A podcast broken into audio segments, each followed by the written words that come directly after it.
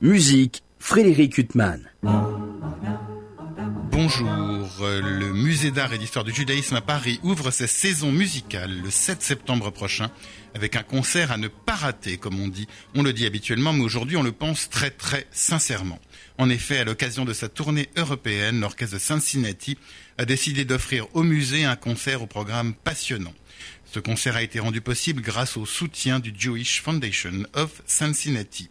En effet, chose habituelle aux États-Unis mais malheureusement beaucoup plus rare en France, cette fondation juive a proposé de soutenir ce concert de façon particulièrement généreuse et élégante pour que les Parisiens puissent profiter du talent de certains des musiciens de l'orchestre. Il s'agit d'un des plus anciens orchestres américains, fondé en 1893 par la femme du futur président des États-Unis, William Howard Taft.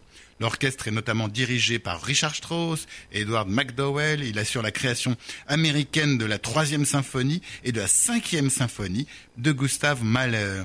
Il a également été dirigé par Léopold Stokowski, le chef si connu, notamment pour avoir dirigé la partition de Fantasia de Walt Disney également dirigé par Eugène Isaïe, le célèbre violoniste belge, dédicataire de la sonate de César Franck et de tant d'autres chefs-d'œuvre, ainsi que par le chef Fritz Reiner.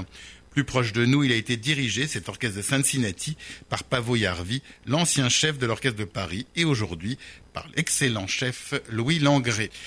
Le 7 septembre prochain, six membres de l'orchestre proposeront au Musée d'art et d'histoire du judaïsme le Kol Nidré pour violoncelle et piano de Max Bruch, une œuvre particulièrement émouvante, composée par un compositeur non juif pour la communauté juive de Liverpool. L'orchestre, enfin les membres de l'orchestre interpréteront également le bref quatuor avec piano de Mahler, une œuvre de jeunesse bien éloignée de ses grandes symphonies, mais unique témoignage du compositeur dans la musique de chambre, une œuvre belle et rare. Au programme également des œuvres de Schulhoff, mort en déportation, et notamment cinq études de jazz, car le compositeur était fasciné par cette musique. Au programme également un délicieux concertino pour flûte, alto et contrebasse du même Schulhoff.